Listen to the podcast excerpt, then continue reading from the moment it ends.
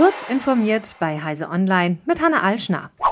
Die erste russische Mondmission seit 47 Jahren ist gescheitert. Die Mondsonde Luna 25 ist außer Kontrolle geraten und auf dem Mond zerschellt.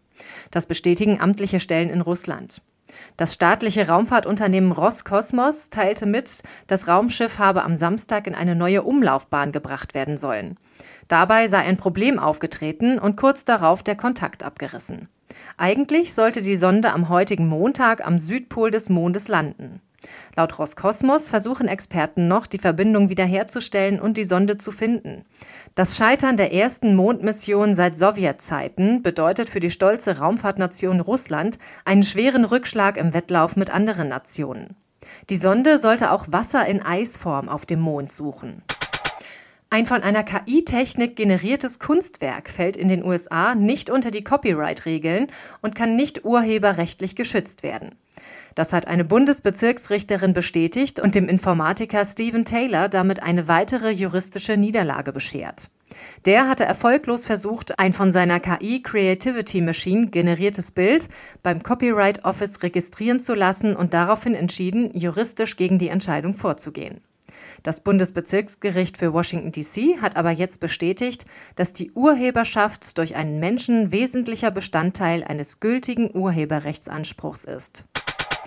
Eine gigantische Sammlung von Texten aus urheberrechtlich geschützten Büchern, mit denen mehrere KI-Modelle trainiert wurden, ist auf Betreiben einer dänischen Antipiraterie-Organisation aus dem Internet entfernt worden. Die Datensammlung namens Books 3 umfasst nach Angaben der Ersteller 197.000 Buchtexte in englischer Sprache als Textdatei. Einer am Wochenende publik gemachten Analyse zufolge handelt es sich mehrheitlich um Sachbuchtexte. Aber auch zehntausende belletristische Werke sind in der über 37 Gigabyte großen Textdatei enthalten. Die Mehrheit der Werke sind nicht älter als 20 Jahre. Trainiert wurde damit unter anderem eine KI der Facebook-Mutter Meta. Wer die Datei bereits heruntergeladen hat, verfügt allerdings weiterhin darüber. Der in der Pandemie begonnene Trend zum Homeoffice hält weiter an.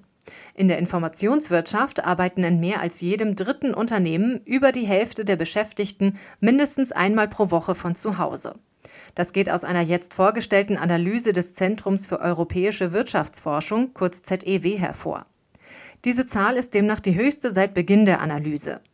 Die regelmäßige Arbeit im Homeoffice habe sich damit in den untersuchten Branchen als neue Normalität etabliert, schreibt Daniel Erzsieg vom ZEW. Diese und weitere aktuelle Nachrichten finden Sie ausführlich auf heise.de.